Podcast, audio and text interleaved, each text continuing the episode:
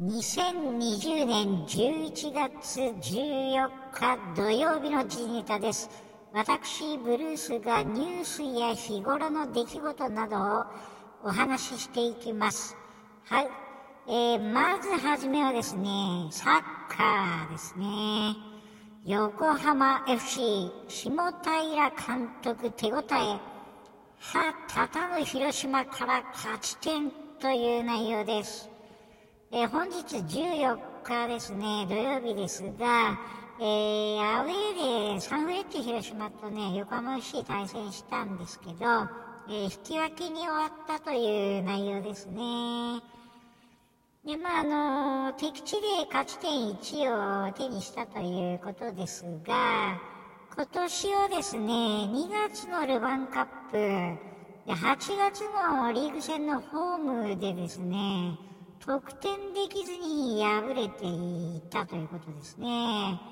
で、まあ力の差をま感じていたわけですけど、まあ、この日はですね、今回あのなかなか取らない広島対策ですね、え、3バックで挑むミラーゲームということで、えー、基本的には、ボールを保持する、保持しながら攻撃するっていうスタイルは変わらないんですけど、えー、広島のですね、ワントップ、ツーシャドウ、あとワイドウィングバック、ボランチも含めて、まああの似たような布陣にして、え相手の良さを消すというサッカーを、まあ、展開したということですね。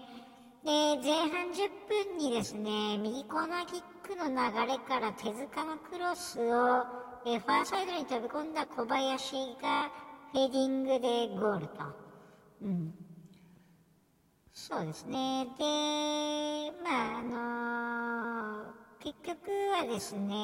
あのー、まあ、追いつかれてしまって、で、お互い、まあ、あのー、良いところを潰しながら攻め込んで、えー、ね、あの、心身両チームともあったんですけど、引き分けということに、まあ、なりまして、で、下平監督のコメントとしてはですね、あの、広島が中2日で挑んだっていうことを挙げつつも、まあ、過去2戦戦って歯が立たなかった相手、で、これに対して、まあ、相手のプレスですね、前線から結構、あの、しつこく来るんですけど、それを怖がらずにビルドアップしていくところは、今日は徹底的にやろうということでゲームに入って、え、それを実践してくれたということを言ってま、おっしゃってましたね。で攻撃の形はまあある程度作れたということで成長を感じましたという手応えをまあ口にしたという内容ですね。で詳細はですね別のポッドキャストで話をする予定です。はい、え次はですね、え横浜 DeNA ベイスターズラミレス監督が不安に別れ素晴らしい5年間だったという内容ですね。えっ、ー、と、すでにですね、セリーグの4位が、まあ、確定している横浜 DeNA ベイスターズなんですけど、えー、これ今季の最終戦ですね、今日ありまして、で、セリーグ連覇を果たして巨人と対戦したと。で、3対4で負けていたんですが、9回に上里のサヨナラヒットで5-4でひっくり返して勝ったということで、えー、今シーズン終了しました。えー、最終成績は56勝58敗6分けの借金2と。で、サヨナラ勝ちは今季5度ということで、で、上里のサヨナラヒットっていうのはなんかプロ3年目で初ということですね。で、今季限りで退任が決まっているベイスターズのラミレス監督ですね。で、まあ、あのセレモニーもやったということで、ちょっと私見れなかったんですけど、まあ、日本で監督をやるという私の長年の夢が叶ったと。悔いはない。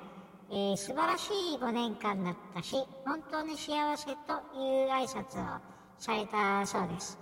で試合終了直後にはですね、まあ、原監督から声をかけていただいて、花束が贈られたということで、そこでまあ涙ぐんだっていうこと、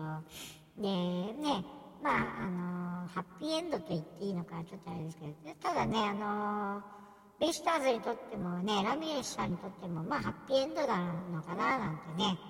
思いますね。で今季は4位ということでしたがえー、ラミレス監督が指揮をした5年間で3度の A クラス3以上ですね。これを果たしているということでえー、まあね、4位っていうのがちょっと微妙では、まあ、あるんですけど、まあ、戦えるチームにしてくれたということでね、ナンバーオーナーおっしゃっていますけど、確かにその通りですよね。でね、暗黒時代というかね、あの、やっぱり最下位争いをしてるベイスターズをね、見ていた方たくさんいたと思うんですけど、まあ、ここ数年はね、あの、5割前後、5割ぐらいキープして、順位も、ね、A クラスに入るっていうこともできていましたからね、そういう意味ではまあ良かったかと。まあ問題来年ということにはなりますが、えっ、ー、とまあ明るいニュースとしてですね、えー、首位打者賞ですね、これ3割2分8厘で佐野啓太選手が初受賞ということで、えー、おめでとうございます。そうですね、佐野がまあタイトル取るっていうのはね、誰も予想しなかったと思うんですけど、まあ、筒香選手がいなくなった後に、まあ、佐野選手がキャプテンでレフト、で4番というね、大役をね、まあ、見事ね、やりきったっていうようなシーズンだったと思いますね。あの、来年ね、あの、陣容が変わると思いますけど、まあ、引き続きね、期待したいし、まああの勝っても勝てなくてもね、やっぱり応援していきたいななんていうふうにね、ね思います。はい。え次はですね、フィギュアグランプリファイナル北京大会が中止、代替検討という内容です。えー、来年に延期されていたフィギュアスケートですね、これが今季のグランプリファイナル、えー、北京大会が中止になりました。え、新型コロナウイルスの世界的な再流行を受け、え、国際オリンピック委員会、パラリンピック委員会と、え、各競技団体が IF って言ってるんですが、え2022年、え北京オリンピックの組織委員会と協議ましたということで、えー、大会プレシーズンの20年から21年にかけて中国で実施予定だったテストイベントの全面的な中止を、えー、決めたということで本日発表があったそうです。うーん、そうですね。大外開催国も含めて、えー、フィギュアスケートもなんか探すということを確認したということですが、うーん、ねまあ無観客とかやっててうまくいったっていうのもまああるんですけどね、えー、グランプリファイナル自体は12月10日から13日の北京の首都体育館で開催する予定だったんですけど、まあいろんなことを考慮して、ね、国際スケート連盟 ISU が9月30日に延期か中止と発表、来年2月への延期やグランプリファイナル進出者を例年の2倍の各12人とする案を模索していたということみたいですね。うーん、変則開催中みたいですね、グランプリシリーズっていうの。うーん、来週末の20日から22日に第5戦がロシアロシアで開催。えー、日本は第6戦 NHK カップが27日から29日に大阪東亜薬品ラクタムドームで開催という予定にはなっているんですが、ちょっとフィギュアの方もね、影響があるということで、まあ残念なんですけどね、まあ、こればっかりはね、ちょっとあのー、ね、個人個人で何かやるんならいいんですけど、ある程度人集まってやることなので、まあ、やむを得ないのかな、なんていうふうに思います。はい、え次はですね、え JR 東日本、え冬のボーナス3割カットという内容ですね。業績悪化で、えー、JR 民営化後最低というニュースですね。それで JR 東日本が13日、冬のボーナスをね、あの、前年比3割カットする方針を、え、労働組合に伝えたということですね。新型コロナウイルス感染拡大の影響で、まあ、旅客需要の低迷と業績の大幅悪化ということで、うーん、2.2ヶ月分とする、うん、それでも3割カットって2ヶ月ちょっともらえるっていうことで、まあ、ある意味なんか、すごいなって思うんですけど、まあ、年末のね、ボーナスとしては、国鉄民営化1980年にしたんですけど、まあ、最低収水準ということですね。うーん、まあね、仕方ないっていうか逆にボーナスが出てるってこと自体がすごいですね。やっぱ JR 東日本はやっぱり、あね、経営規模はすごいですね。体力もあるっていうことですよね。他の鉄道会社だとボーナスカットでもね、全面カットでも別に不思議ではないんですけど、ちょっとね、今後の動向ね、かなり気になりますね。はい、え次はですね、えー、カメラのニコンが赤字転落ということで、えー、カメラ不振で迎える難所と、えー、人員削減や生産拠点の集約などリストラを加速するというニュースですね。まあ、名門のニコンが窮地に立たされているということで、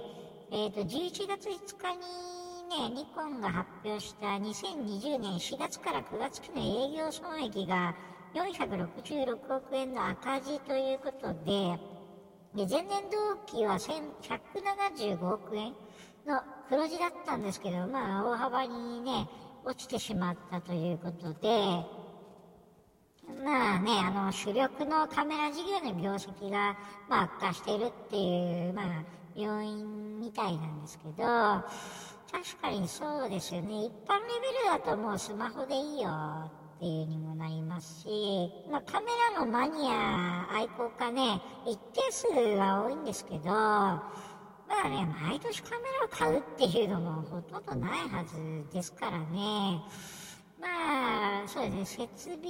生産設備の減、減損損失。在庫の評価額など296億円を計上したということでですね、まあ、2011年3月期、通期でも750億円の赤字になるという見通しで、過去最悪の規模となりそうということですね。うん、まあ映像事業はね、黒字出せるようにしたいっていうことで、まあ構造改革をやってるっていうふうにはね、言ってるんですけど、でね、宮城工場でなんかデジタル一眼レフカメラの生産をやってるそうなんですけど、タイ工場に集約して販売会社を統合と言ってるんですけど、まあ、微妙ですよね。日本でやった方がいいんだけど、やっぱり人件費なんですよね。まあ、タイもね、年々コスト上がってますからね。なんか根本的な解決にはならないなっていうのが私の感想ですね。まあ、デジタルカメラの商品のまあ点数を絞り込んだりとか、人削減をするっていうね、ことも言ってるし、海外工場で700人人員削減すると、さらなる構造改革をする必要がちょっと出てきてるっていうのが現状みたいですね。うーん、800億円の固定費削減って言ってるんですけど、じゃあなんでこれまで人雇ってんだろうなっていうのが不思議なんですよね。うーん、なんかね、人をコストでしか見てないっていうのが非常になんか寂しいですわね。半導体録音装置の販売台数も減ってるっと。高級品なのかな、これは。うーん、ちょっとね、まあ、医療分野とかにもね、ヘルスケア、これも2017年から赤字が続いてるっと。うん、工作機械事業にも参入したりとか、結構ね、いろいろやってるんですけど、厳しいですよね。まあ、知見がない分野に参入するっていうのは、ねまあ、小さい規模がいいんですけどね、2個ぐらいの規模だとまあ厳しい印象ですよね。で、まあね、あの、ソニーとか他のメーカーみたいに他の事業もある程度できててカメラやってるっていうのはまだ救いようがあるんですけど、ニコンみたいなのはちょっとね、本業でインパクトを出せないとね、まあそうは言ってもグローバルで売れてるね、カメラですからね。ちょっとね、再建案みたいなのはなかなかイメージしづらいなっていう印象は、ね、ありますよね。うーん、なんか残念ですけど、ちょっとこのままだとね、厳しい。でも他のブランドと統合してもね、いいのかっていうのもあるし、結局まあ小さい規模でコツコツやるぐらいな感じなのがまあいいのかもしれないんですけど、うん、そうするともっと人減らさないといけないってことを考えるとなかなかやっぱり、うん、大変ですよね。で、まあね、富士フイルムはどちらかというとね、医療分野うまくね、あの、ヘルスケアも含めて軌道になんか乗ってるみたいで、もう、明らかにまあ差がついちゃったっていうね、ところですよね。うん。なかなかちょっと、うん、明るいニュースがないんですけど、まあね、まあ毎日いろんなニュースがまあ出てきてるのかなと、特にまあ企業の決算なんていうのは結構ね、まあ重要な内容で、もしかしたら皆さんの取引先とかね、職場のニュースなのかもしれないっていうのもあるんですけど、まあ、こういう内容もまあね、お伝えしていくべきだと思うので、えー、取り上げたというところですね。はい。えー、今回は、えー、以上になります。2020年11月14日土曜日の時事ネタでした。えー、今回もポッドキャストを聞いていただきまして、ありがとうございました。